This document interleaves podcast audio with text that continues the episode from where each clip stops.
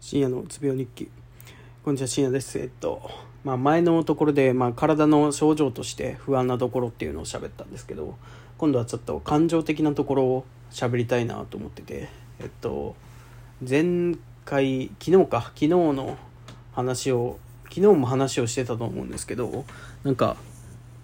落ち込んでいる感情がないですよね。なんか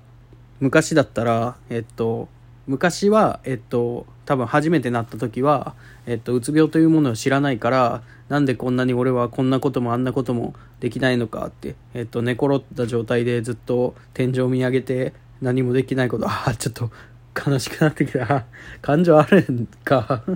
あれ思い出すとちょっと辛いですね。で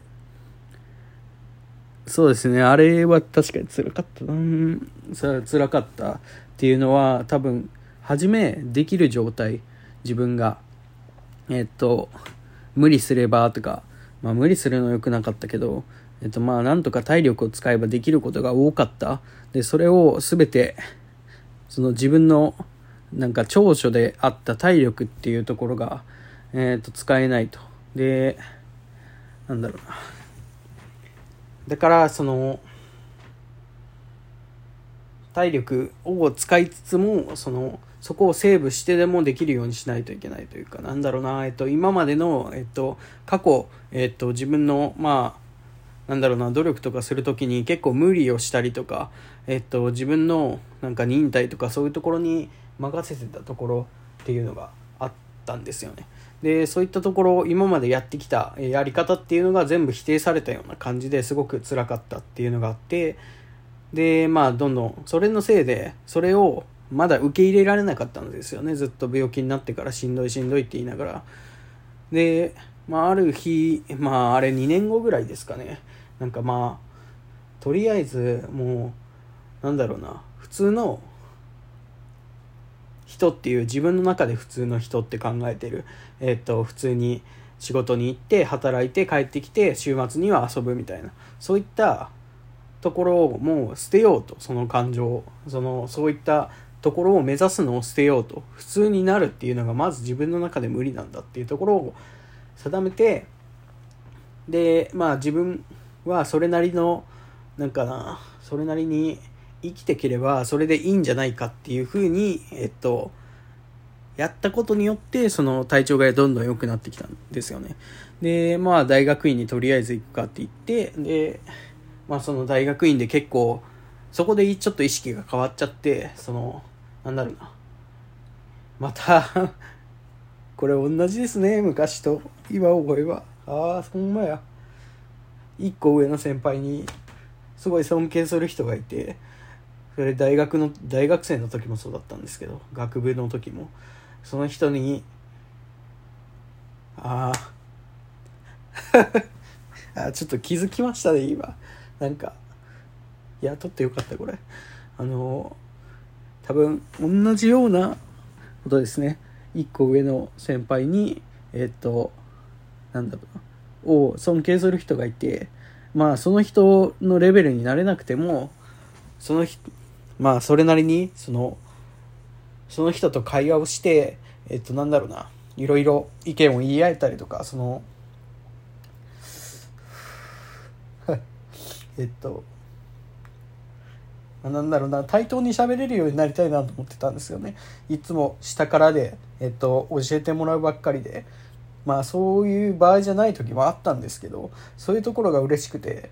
じゃあできる限り対等になれるように俺は頑張らないといけないと思ってて。でその勢いで特に M1M1 M1 はまだいやまあ M1 もそうですけど特に最近はその実験でも成果を出したいしその対等になるためには人間的にも成長しないといけないしでその、まあ、最終的に将来的には仕事をするんでその将来的な専門的な知識っていうところも専門性を上げたいみたいなところでまあなんかいろんなことをやらないといけないと思ってでそうだなやってた。でまあ結局なんか上を見て行動するっていうことが自分には向いてないんかな。そうなるとその上の人とその人と、まあ、対等で対等になれるように頑張りたい。それは、まあ、自分の中で多分それが対等になることはないと思うんですけどでもその目標っていうものを見つめながらそのやっていくっていうのがすごく楽しかったしそれで自分の成長につながってることも実感できてたしっていう点では良かったんですけどあまりペースが良くなかったのかなっていうのは今ちょっと 思いましたね。はい。ちょっと話がまとまらない。ああそういうことか。上を見すぎるのは良くないな。でも自分の性格上それは目指したいというか。目指したいのかななんか。僕個人としては今の考え方自分の取り組み方を変えたくはない。今自分の中で成長してるっていうのをすごく実感してたタイミングだったんでできれば変えたくはないですけど、まあ、それを調節しながらやらないといけない。うん。今のペースじゃ、こうやって、自分の、が動けない、何もできないような状況になるんだなっていうのを忘れてたんですね、また。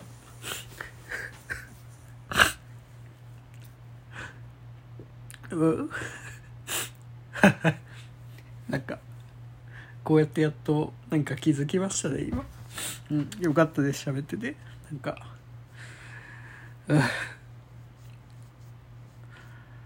うん今後の考え方とか取り組み方っていうのをちょっと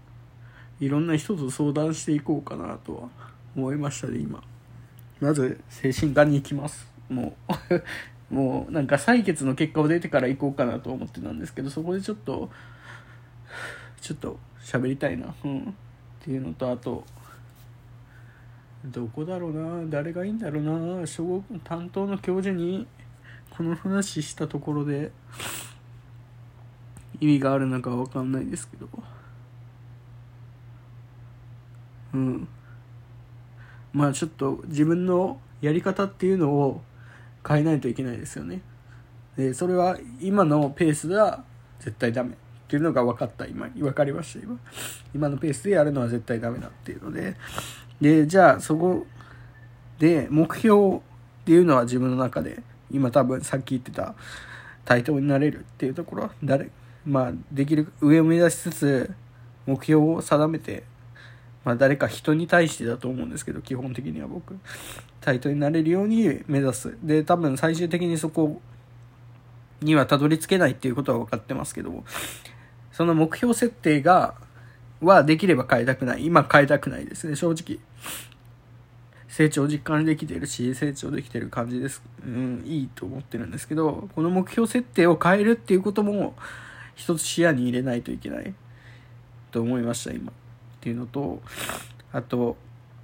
まあ、設定を変えなかった場合に、じゃあどうすれば、えっ、ー、と、自分のストレスが最小限というか、ここまで落ち込まずに済むように、えっ、ー、と、アプローチしていくか。えー、っていうのは、も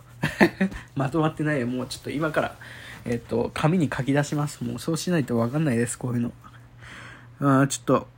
分かりましたね。今ちょっとすごく良かったです。今話せて。気づきました。自分の中で。昔と同じことをして同じように上を目指してでその中で体力がやっぱり自分の武器だとかえー、っとなんだろうな。えー、っとまあ長所であり短所であるとは思うんですけど粘り粘り強くじゃないな。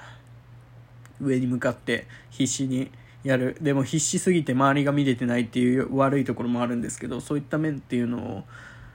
をやりすぎた結果、えー、とこうやってまた体調が悪くなるというところでうんなんかどうにかしてまあ、そちょっと考えますね。いろいろ。今出たこととかまとめて。また、じゃあ、えっ、と、そうですね。えっ、と、精神科行って話したこととか、また撮りたいと思うんで。まあ、とりあえず、その、今週は休ん、今週は休んで、来週もサボるつもりでいます。サボるって言い方悪い。休みます、大学を。うん、どっかでまあ、行くことはあるかもしれないんですけど、基本的に休む予定で。行って、ちょっと一回ここで、自分の方向性っていうのを確立した方がいいと思うんで、そういった面で、はい、ちょっと、まあ、頑張るって言い方悪いですけど、自分の頭の中を整理していきたいと思います。はい、すいません、長くなりました。ありがとうございました。